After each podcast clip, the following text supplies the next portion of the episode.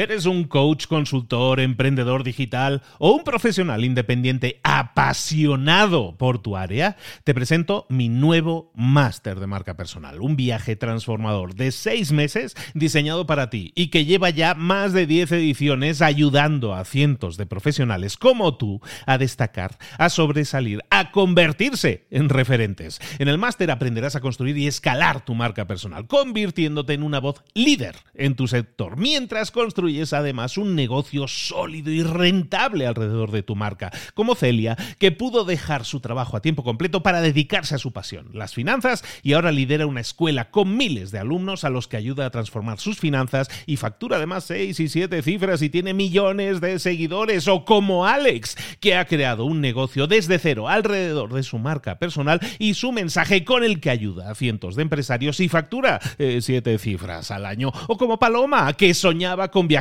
por el mundo y que ahora vive como nómada digital con cientos de miles de seguidores y más de 17.000 alumnos. Gracias al máster, su sueño pasó de ser una idea a una realidad rentable y reconocida.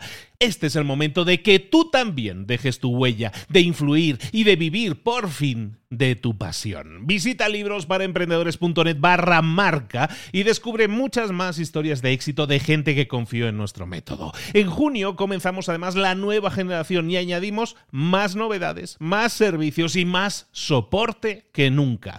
Únete a la élite de profesionales que ya están cambiando sus vidas. ¿Estás listo? ¿Estás lista para desarrollar tu marca personal y ser nuestra próxima historia de éxito? Pues visita librosparaemprendedores.net barra marca y comencemos. Hoy vamos a ver cómo entregar más valor. ¡Comenzamos!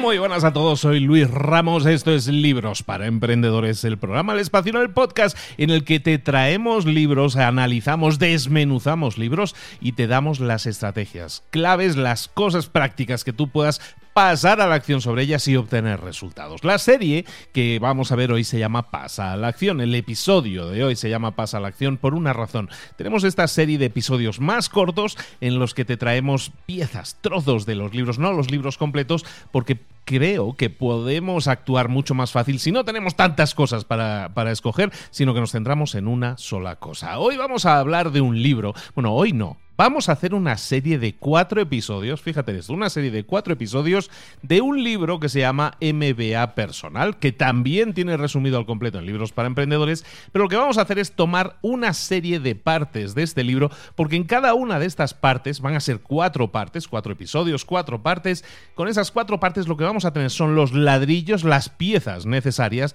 para crear una empresa y para hacerla rentable, para que funcione. Hay una serie de procesos que nosotros tenemos que seguir en cualquier negocio, que tienen que ver, el primero, que es el que vamos a ver hoy, con crear un valor, crear valor que satisfaga una necesidad. En la segunda parte, tercera y cuarta parte las vamos a ver en próximos episodios. La segunda parte es cómo captar atención, la tercera parte es cómo cerrar transacciones, hacer más ventas y la cuarta parte, cómo cumplir con las expectativas que tienen nuestros clientes de nosotros. Entonces, la parte de hoy, primera parte, vamos a ver cómo podemos crear valor que satisfaga unas necesidades que nuestros clientes o futuros clientes puedan tener. Lo que vamos a ver en este episodio tiene entonces que ver sobre todo con necesidades que nosotros vamos a estar satisfaciendo para nuestros clientes o futuros clientes. Entonces, hablando de necesidades, hay muchos libros en los que se hablan de las necesidades humanas, pero hay cinco necesidades básicas que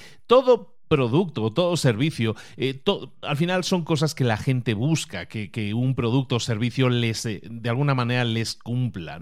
Eh, ¿Cuáles son esas cinco necesidades? La primera es que ese producto servicio, esa necesidad que tienen las personas, es de sentirse bien con ellos mismos. Esto incluye cosas como pues tu apariencia física, el sentirte bien, ¿no? La salud. Entonces, todo eso, incluso cosas que tienen que ver con deseos eh, eh, sensoriales, ¿no? Satisfacer sensoriales, eso también tiene que ver con todo este primer punto que es hacer que un cliente se sienta bien consigo mismo. Lo segundo, la, la segunda necesidad de una persona, aparte de sentirse bien consigo mismo, la segunda necesidad de una persona puede ser conectar con otras personas. Esto a lo mejor puede tener que ver con relaciones personales, románticas, platónicas, con interacciones profesionales, con interacciones online, con interacciones offline. Es decir, conexión, necesidad de conexión con otros es una necesidad muy humana. Tercera necesidad, la necesidad de crecer y aprender crecer pues, y aprender puede tener que ver con conocimientos académicos, conocimientos profesionales, intereses, hobbies, cosas que una persona puede incorporar en sus activos, crecer y aprender. Una cuarta necesidad es la de la seguridad, sentirse seguro. Esto implica también que una persona siempre va a estar buscando protegerse a sí misma, proteger a sus seres queridos, proteger sus posesiones de, posibles amenazas. Y la quinta necesidad de una persona puede ser la de evitar esfuerzos. Es decir, siempre vamos a incluir aquí cosas como eliminar tareas que nos requieren de mucho tiempo, de mucha energía, un conocimiento especializado, un recurso especializado que nos evite horas, tiempo, energía malgastada. Entonces, cuando nosotros pensamos en estas necesidades humanas, siempre tenemos que pensar en nuestros productos o servicios. Tú a lo mejor tienes una idea de negocio. Esa idea de negocio no se tiene que centrar en las características de la propia idea, sino en cómo esa idea, ese producto, ese servicio cumple, eh, está satisfaciendo alguna de estas necesidades, o más de una, si fuera posible.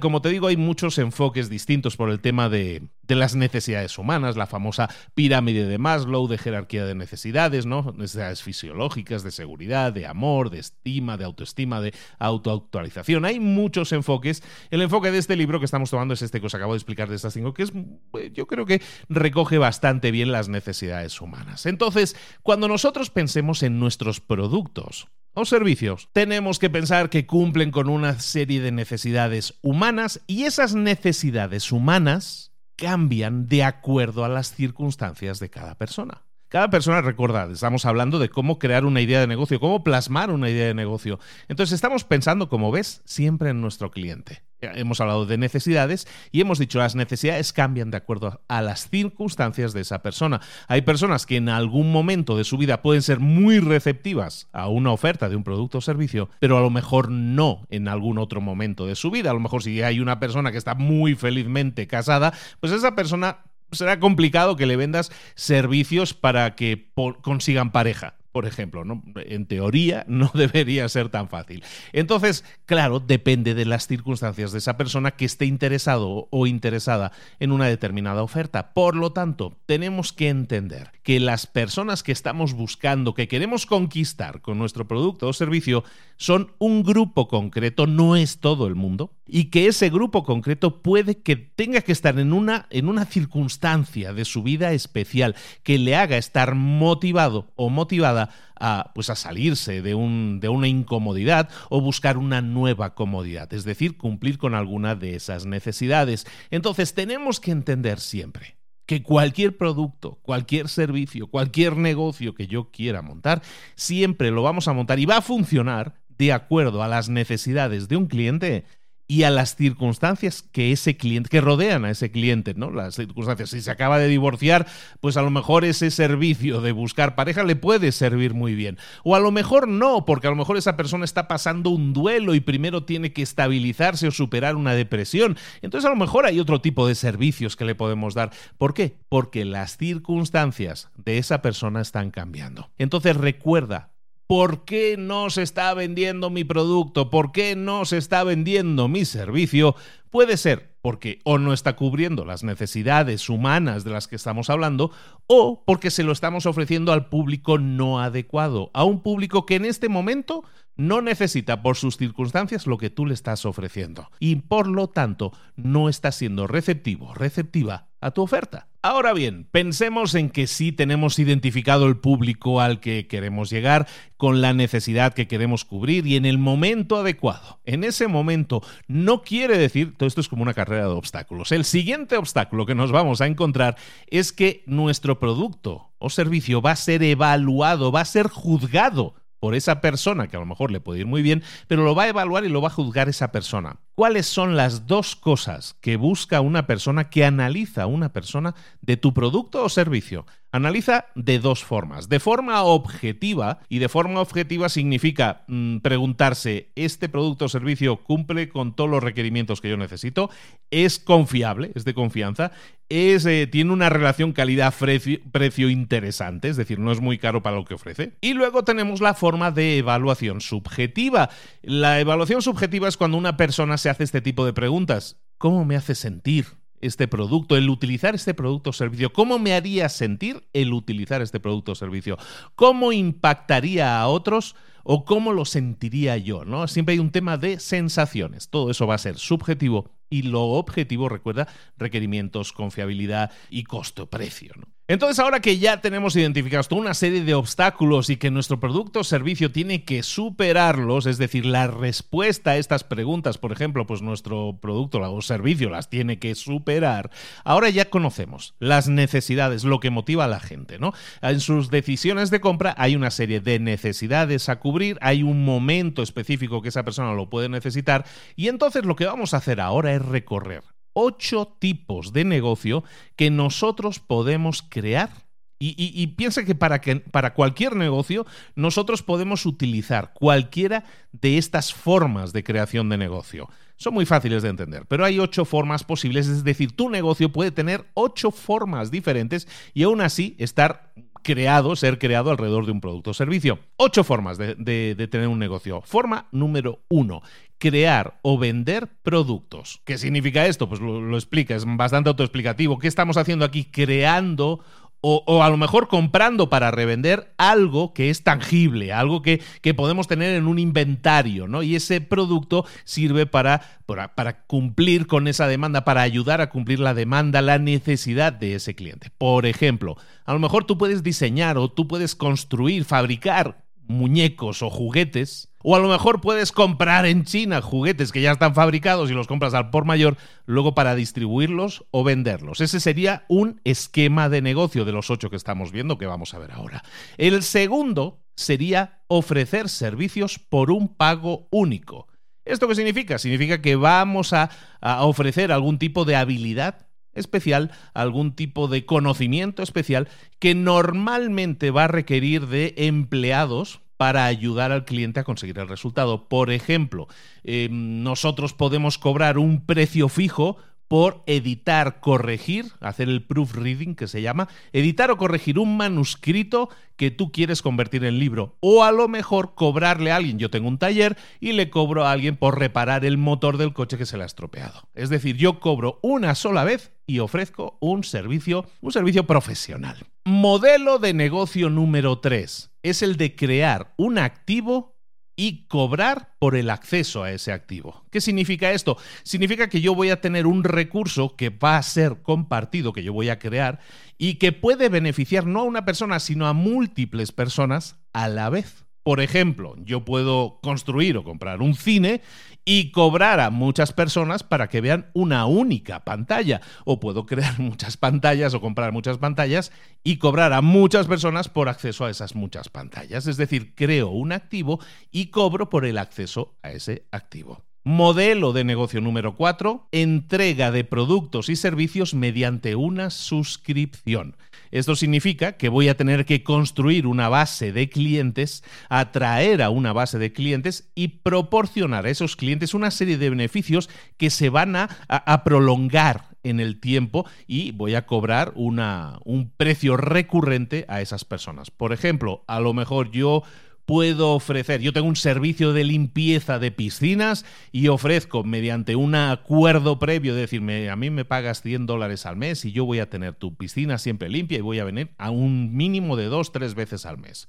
Pues eso puede ser un acuerdo en el cual yo estoy haciendo un pago recurrente, es como una suscripción y eso me permite entregar el servicio. Evidentemente no he recurrido al ejemplo típico, pero pues ya sabéis, Netflix, cualquier tipo de servicio, al final estamos hablando de lo mismo, ¿no? Una suscripción que entrega una serie de beneficios de forma recurrente. Modelo de negocio número 5, el tener una propiedad física y alquilarla o rentarla según el país. ¿Esto qué significa? Significa que vamos a tener que comprar una, un activo y vamos a tener que darle mantenimiento a ese activo y vamos a cobrar a la gente por usar ese activo durante un periodo definido de tiempo. Por ejemplo, yo puedo tener un garage o garaje o parking, según el país, o puedo tener un espacio de almacenaje y, cobrar un alquiler, una renta por ello, o yo puedo tener un piso o una casa y alquilarla o meterla en un Airbnb, por ejemplo, o, o, servicio similar. Yo estoy cobrando por una propiedad física un alquiler temporal, con una temporalidad, es decir, con un principio y con un fin.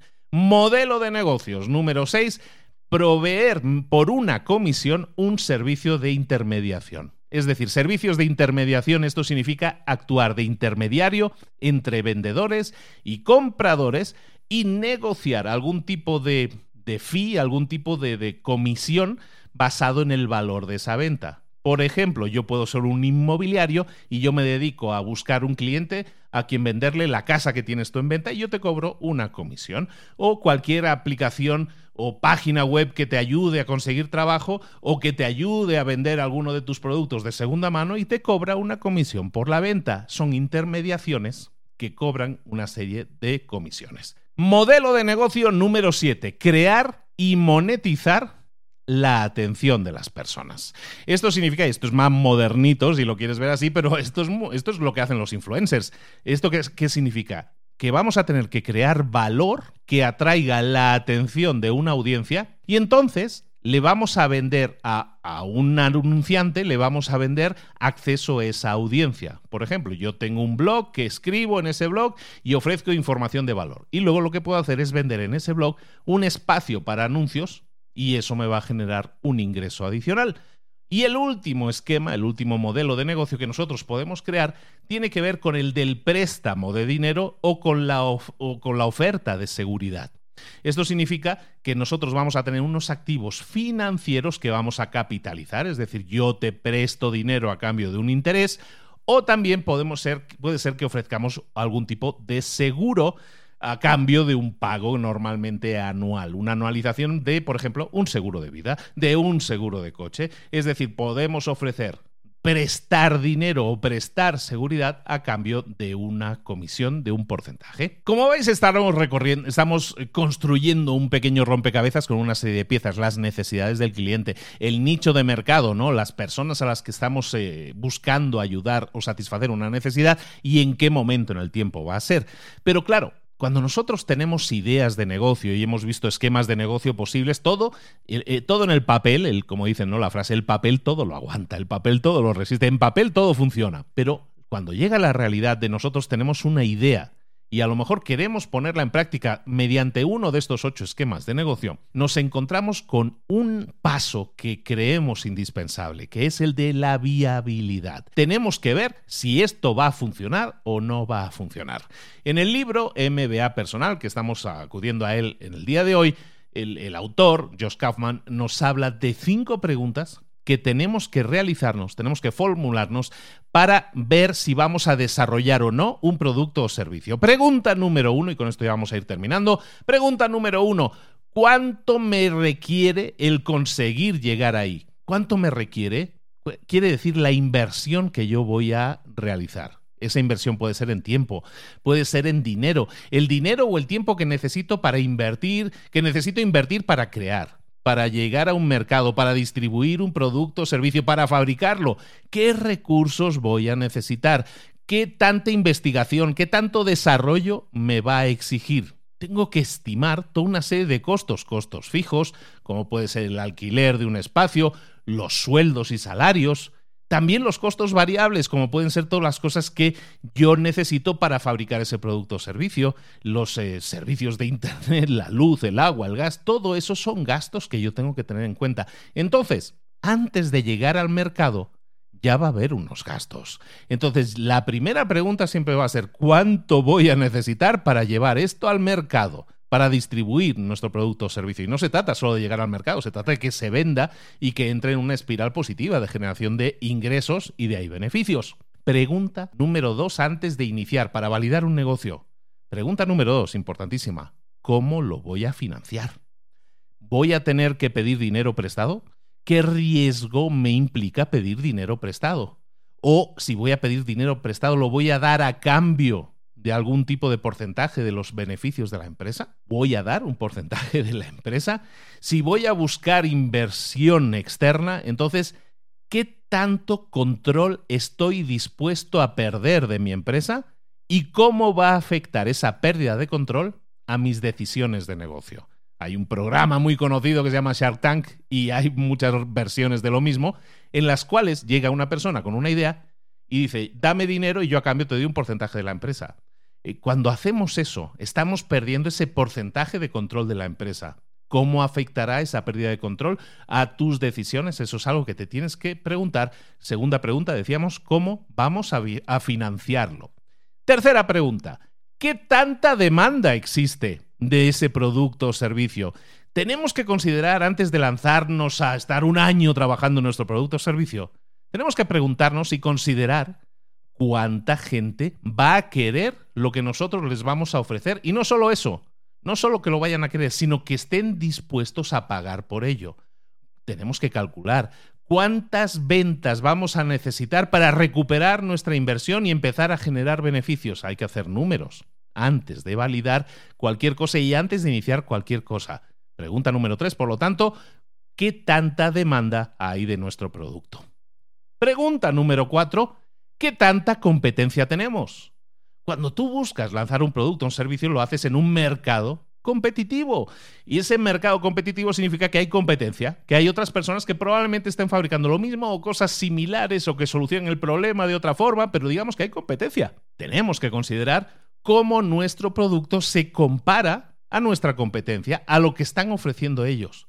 Cuanta más competencia haya, más necesidad de diferenciar tu oferta vas a tener que ofrecer y también recuerda, cuanta más competencia haya, más fuerza económica y energía vas a tener que invertir para batallar por la lealtad de los clientes, porque si no es muy fácil que se vayan con la competencia a las primeras de cambio con la primera oferta que se les haga. ¿Cuál va a ser la última pregunta que nos aconsejan hacernos antes de iniciar el negocio? La pregunta 5 es ¿Qué tanto potencial existe de expandir tu oferta? Cuando nosotros buscamos crear un negocio de un producto o servicio, siempre nos tenemos que preguntar, evidentemente, cómo podemos arrancar y llegar al mercado, pero luego podemos adaptar nuestra oferta para que crezca, para que genere futuras ventas, multiplicando el alcance de las personas y también multiplicando así nuestros ingresos y nuestros beneficios si no hay potencial de crecimiento, entonces a lo mejor nos vamos a enfrentar con un muro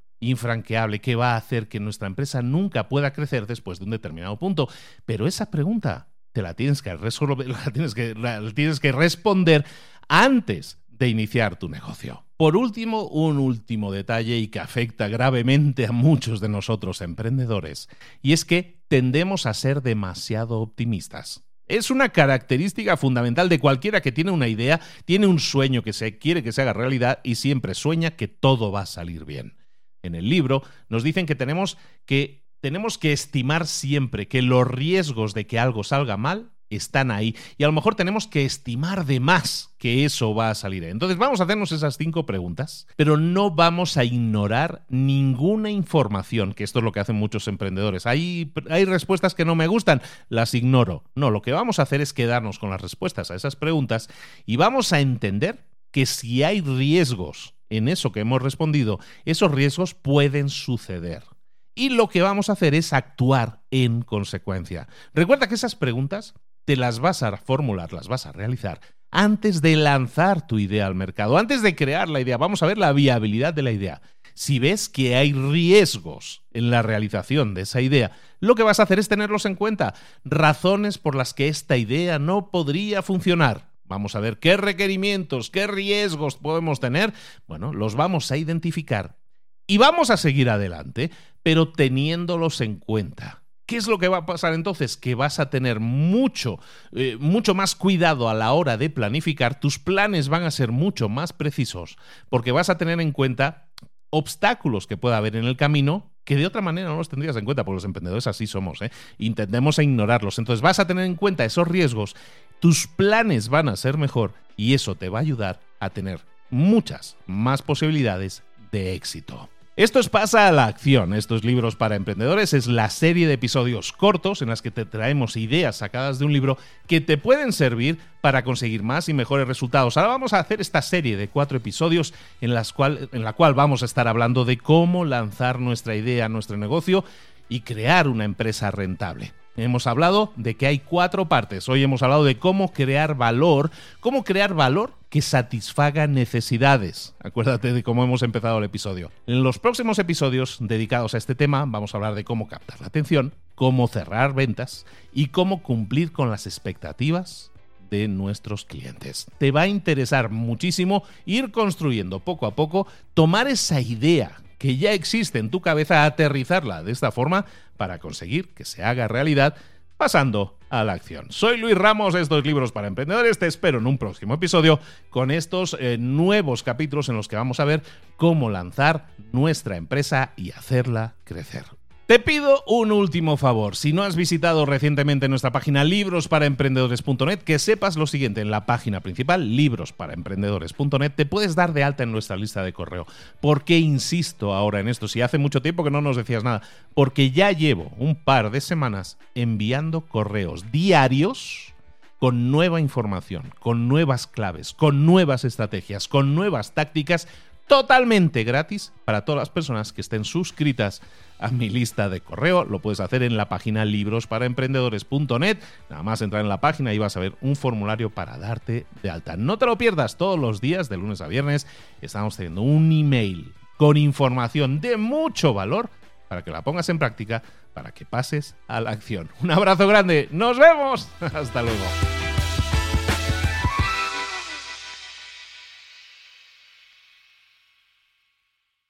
¿Eres un coach, consultor, emprendedor digital o un profesional independiente apasionado por tu área? Te presento mi nuevo máster de marca personal, un viaje transformador de seis meses diseñado para ti y que lleva ya más de 10 ediciones ayudando a cientos de profesionales como tú a destacar, a sobresalir, a convertirse en referentes. En el máster aprenderás a construir y escalar tu marca personal, convirtiéndote en una voz líder en tu sector, mientras construyes es además un negocio sólido y rentable alrededor de tu marca, como Celia, que pudo dejar su trabajo a tiempo completo para dedicarse a su pasión, las finanzas, y ahora lidera una escuela con miles de alumnos a los que ayuda a transformar sus finanzas y factura además seis y siete cifras y tiene millones de seguidores, o como Alex, que ha creado un negocio desde cero alrededor de su marca personal y su mensaje con el que ayuda a cientos de empresarios y factura eh, siete cifras al año, o como Paloma, que soñaba con viajar por el mundo y que ahora vive como nómada digital con cientos de miles de seguidores y más de 17.000 alumnos. Gracias al máster, su sueño pasó de ser una idea a una realidad rentable y reconocida. Este es el momento de que tú también dejes tu huella, de influir y de vivir por fin de tu pasión. Visita librosparaemprendedores.net barra marca y descubre muchas más historias de éxito de gente que confió en nuestro método. En junio comenzamos además la nueva generación y añadimos más novedades, más servicios y más soporte que nunca.